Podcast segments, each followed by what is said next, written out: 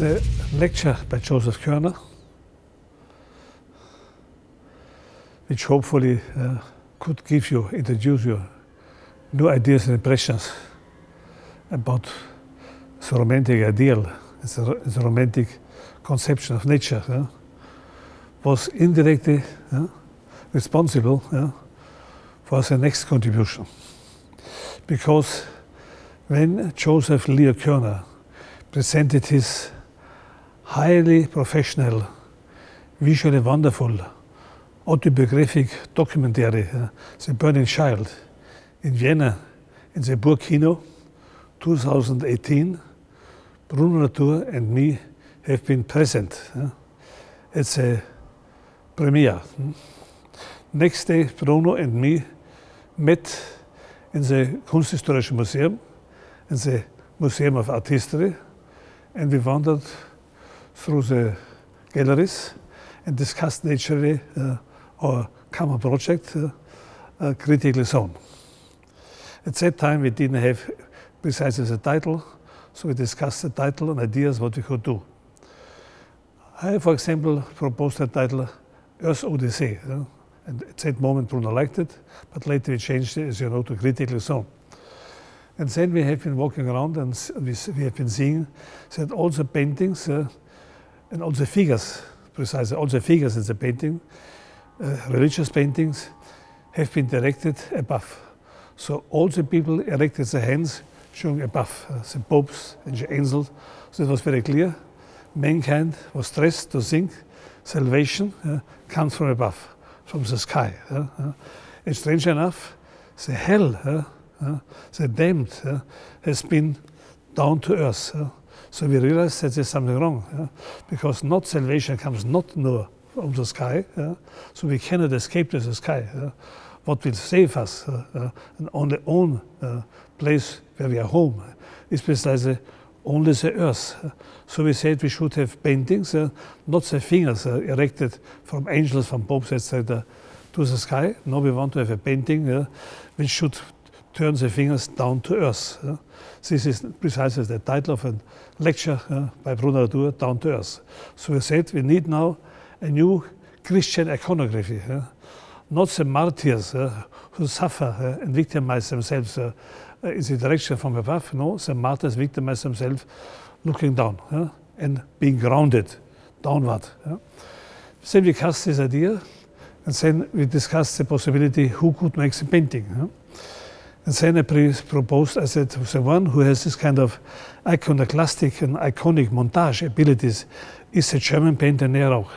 We could ask uh, Neo Rauch uh, if he would make a painting like this, if he could commission, if he would accept our commission to make a painting in this direction. I was convinced that I could convince Neo Rauch uh, uh, to do this painting. So I wrote him a long letter offering the chance to have an important change uh, in the history of the Christian iconology. Uh, so they could really make something very extraordinary, revolutionary, to make a painting in the tradition of martyrdom, in the tradition of Christian uh, ideology and iconology. Uh, but he did not see the chance. Uh, he refused my offer. Uh, he refused it even two times. But Bruno stuck to his idea, Bruno. So when he gave his course here in Karlsruhe, he found one student, the artist Ali Garib, who would do the painting. Ali Garib is a German Lebanese artist. His artworks use a pop aesthetic mode of expression in multimedia appearances. Influenced by his studies of pedagogy in Cologne and media arts in Karlsruhe, he always treats his artistic subjects critically, but also exaggerates the borders of irony and sarcasm. He had solo exhibitions. He worked for some fashion labels and uh, also participated in the exhibition Performing the Image by Isaac Julian uh, and the Disco Aujourd'hui, 2016 in Karlsruhe. Bruno Latour even wrote an article about this idea uh, in our catalog. It has a fantastic title, Neo Rauch's Unknown Masterpiece. What a pity that this painting is still unknown to the public. But in one second, you will see this painting, this painting, not painted by Rauch, by another fellow artist, will become known to the public. Hallo, herzlich willkommen. Mein Name ist Ali Garib und ich freue mich sehr, euch meine Arbeit vorstellen zu können. The Terrestrial, ähm, die im Laufe des Research Seminar von Bruno Latour entstanden ist. Ähm, in der Malerei sehen wir vier Bilder, die quasi unabhängig voneinander Szenarien beschreiben. Ähm, man sieht natürlich sofort, äh, wer das ist. Das ist Bruno Latour, dem ich ein ganzes Feld gewidmet habe, der hier quasi in seiner Rolle als Philosoph zu sehen ist und auch einen strengen Blick in das Publikum wirft, einen mahnenden Blick letztendlich. Der Blick fordert eben, dass wir uns neu positionieren sollen. Ganz oben drüber sehen wir dann vielleicht die Muse, vielleicht Gaia, eine Figur, ähm, die abwägt äh, zwischen der Natur und zwischen dem gelben Etwas, was sie in der Hand hat. Demgegenüber sehen wir ein relativ chaotisches Szenario, wo relativ viel passiert auf kleinem Raum. Man sieht oben eine Landschaft, ein rot-bräunlicher Fluss, der irgendwie parallel zu einer Straße nach unten mündet. Unten sehen wir dann natürlich sehr demonstrativ den Papst, wie er seine Pose haltet. Ähm, ich äh, habe dem Papst auch eine Gasmaske oder einen Mundschutz angezogen. Ich muss dazu sagen, das war vor der Corona-Zeit, denn was wir hinter dem Papst sehen, ist auch ein apokalyptisches Bild, ein Szenario, eine Vorstellung, die wir haben, wenn wir quasi über ähm, Global Warming etc. sprechen. Die Idee dieses, dieses Feldes kam von der Idee der Orientierungslosigkeit her, denn wir bewegen uns sehr orientierungslos. Ähm, wir verstehen die Welt mit anderen mentalen Modellen. Globalisierung ist zum Beispiel ein sehr schönes Wort. Der eine versteht X darunter und der andere versteht Y. Äh, das haben wir auch mit fundamentalen Wörtern wie zum Beispiel Natur. Was ist Natur für mich und was ist Natur für dich? Und das habe ich versucht natürlich komplett hier hinein zu pressen. Wenn wir konfrontiert sind mit ähm, Erderwärmung und auch diesen ganzen Themen, die gerade ähm, relativ präsent ist, haben wir natürlich auch immer Ängste, ähm, die einhergehen damit. Also wie wird die Welt aussehen in ein paar Generationen? Werden wir noch Luft atmen können?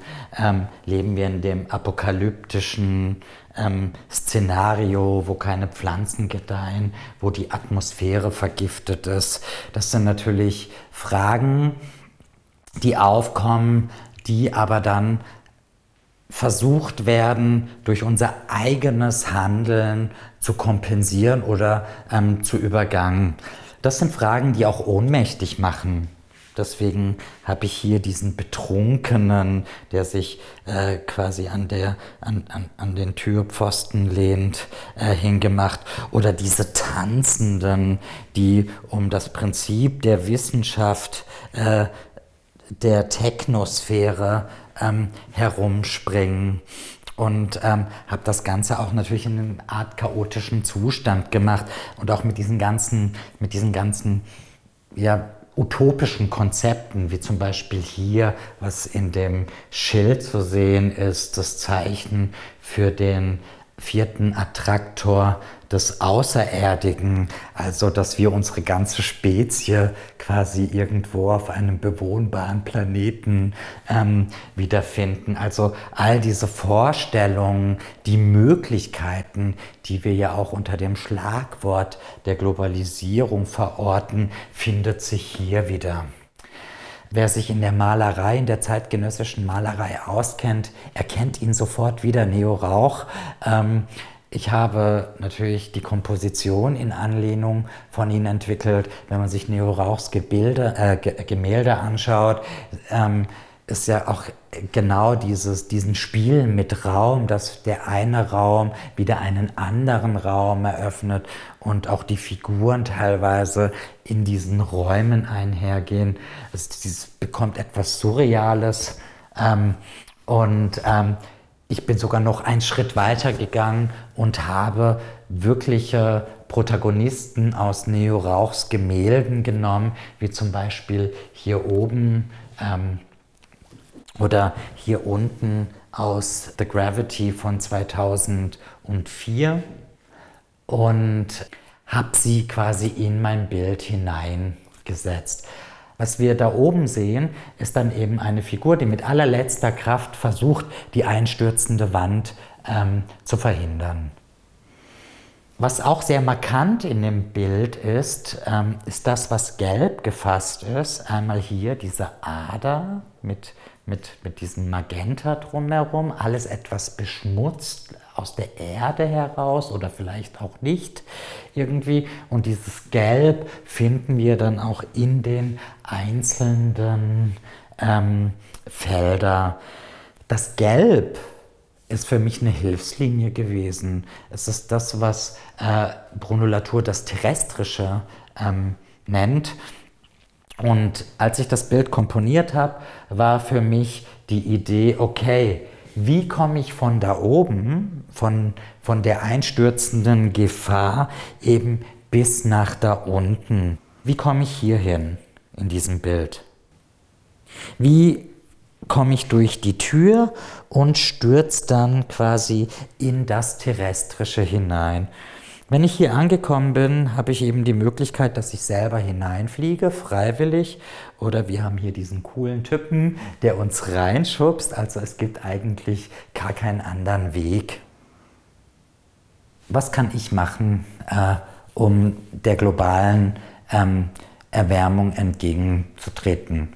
Klar, ähm, ich kann weniger fliegen, ich kann kein Fleisch essen, aber ich glaube, darum geht es nicht. Es, ich kann mich zwar verantwortungsbewusst in der kritischen Zone bewegen und auch natürlich äh, darüber hinausschauen und mich positionieren, aber es ist auch ein politisches Problem letztendlich.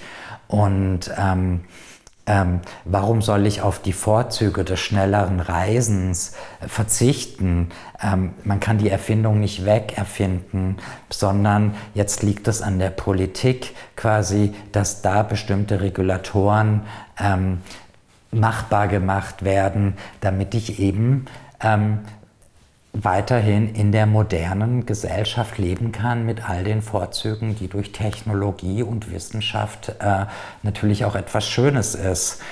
Ähm, oftmals wird dann kritisiert, dass Staatssysteme oder Gesellschaftssysteme zu unflexibel sind. Denn was die ganze Zeit gefordert wird, ist eine schnelle, drastische Maßnahme. Drastisch würde ich vielleicht streichen, aber eine schnelle Maßnahme. Was eigentlich sehr spannend ist an der jetzigen Situation ähm, der Corona-Pandemie, ähm, ist, dass sichtbar geworden ist, wie schnell so unflexible Systeme sich eigentlich anpassen können. Ich meine, wir haben ein Ausgangsverbot, was letztendlich, naja, wieder allen äh, demokratischen Vorzügen oder Prinzipien spricht, aber trotzdem ähm, getrieben von Angst ähm, fügen wir uns dem, weil hier sehen wir die Katastrophe mit den ganzen Zahlen, die angsterflößend sind. Die Katastrophe bei Gaia, die sehen wir erst, wenn es zu spät ist. Ähm, deswegen würde ich plädieren letztendlich, dass man auch im Hinblick ähm, Global Warming und all diesen ganzen Katastrophen nicht immer wieder diese Lösungsvorschläge wiederkäut, sondern auch einfach ähm, ja, ähm, schnell und flexibel sich anpasst, äh, damit unsere kritische Zone erhalten bleibt, damit unser Leben weiterhin ähm, lebenswert bleibt und nicht nur das für uns, sondern auch das für die äh, nächsten und übernächsten Generationen.